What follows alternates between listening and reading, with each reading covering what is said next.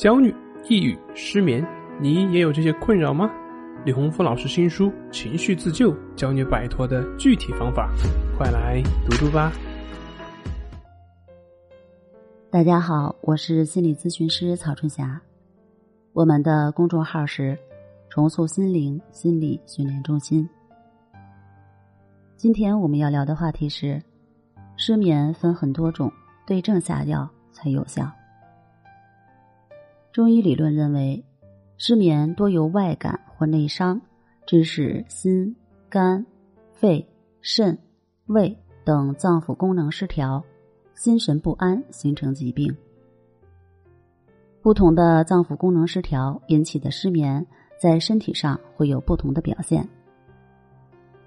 如果是心失眠的人，那么总会胡思乱想，入睡困难，而且多梦易醒。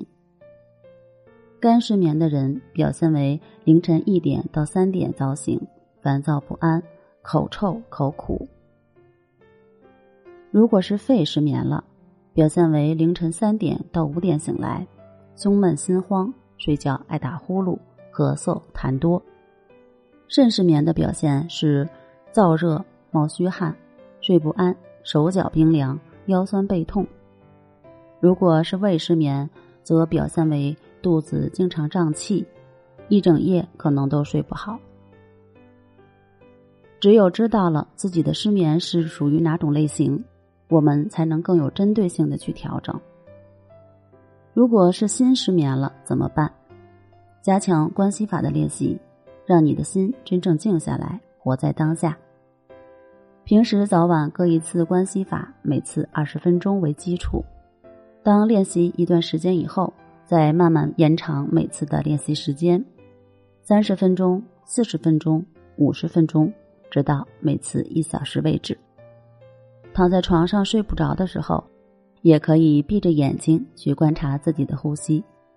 可能没有多一会儿，你的思想又跑掉了，没关系，意识到自己走神了，就把注意力再拉回到呼吸上。除了关系法的练习，在生活中还可以用桂圆和酸枣仁泡水喝。酸枣仁有安神宁心的作用，在古代就常被用来做安神茶使用。入睡困难、容易惊醒或常做噩梦的人，都可以用桂圆、酸枣仁来泡茶。那如果是肝失眠了，肝火旺盛，心烦气躁。这时，我们在平时和别人相处的时候，要学会控制情绪。如果你是个暴脾气、爱生气，那么试着用一下情绪平衡法，只需要几分钟就可以帮你快速平复负面情绪。这个方法在《情绪自救》一书中有详细说明。另外，肝火旺盛的人可以多吃一些百合，百合中含有秋水仙碱。能够起到舒缓情绪、促进睡眠、降肝火的作用。还有一点就是要学会睡子午觉。子时是指晚上十一点到凌晨一点，晚上十一点肝脏开始排毒，这时如果人是处于睡眠状态的话，那排毒工作就会进行的比较顺畅。中医讲究人卧则血归于肝，长期的熬夜睡得特别晚。都会对肝脏造成不利影响。午时呢，是指中午的十一点到下午一点。午后小睡一会儿，哪怕只有十分钟，也可以起到补心的作用。如果是你的肺失眠了，可以每天多按几次身上的肺经。肺经的位置在无名指末节螺纹面，由指尖到指根成一条直线。每次按五到十分钟就可以。如果是你的肾失眠了，会出现久坐腰酸、浑身乏力、体寒怕冷、脱发等问题。中医理论讲，肾为先天之本，肾藏于精，其华在发。现代人普遍压力大，加上脑力劳动者增多，工作时久坐不动，容易导致阴虚亏损。养肾第一件最重要的事情就是千万不要熬夜。第二呢，要少吃盐，吃的太咸会加重肾脏的负担。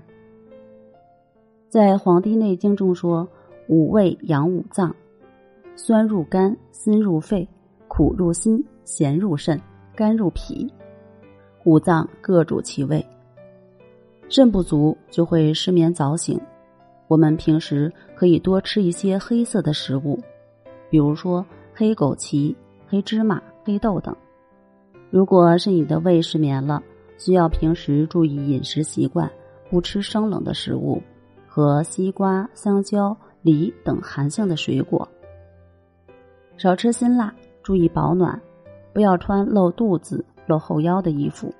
爱美之心，人人有之，但是如果因为穿的太少，导致畏寒、失眠等问题，真的是有点得不偿失。在我看来，健康才是第一位的，以牺牲健康为代价的美，最后一定会后悔。好了。